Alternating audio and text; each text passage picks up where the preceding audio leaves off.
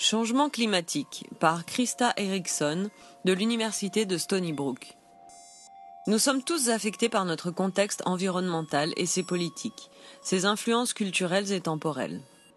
Les changements climatiques juxtaposent différents endroits du monde et leur point de vue à travers les actualités locales et les données météorologiques.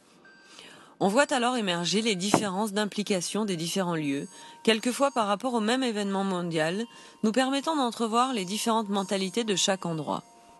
Un large parapluie fait figure d'écran sur lequel les animations évoluent à travers les différentes destinations, avec le sommet du parapluie faisant office de viseur.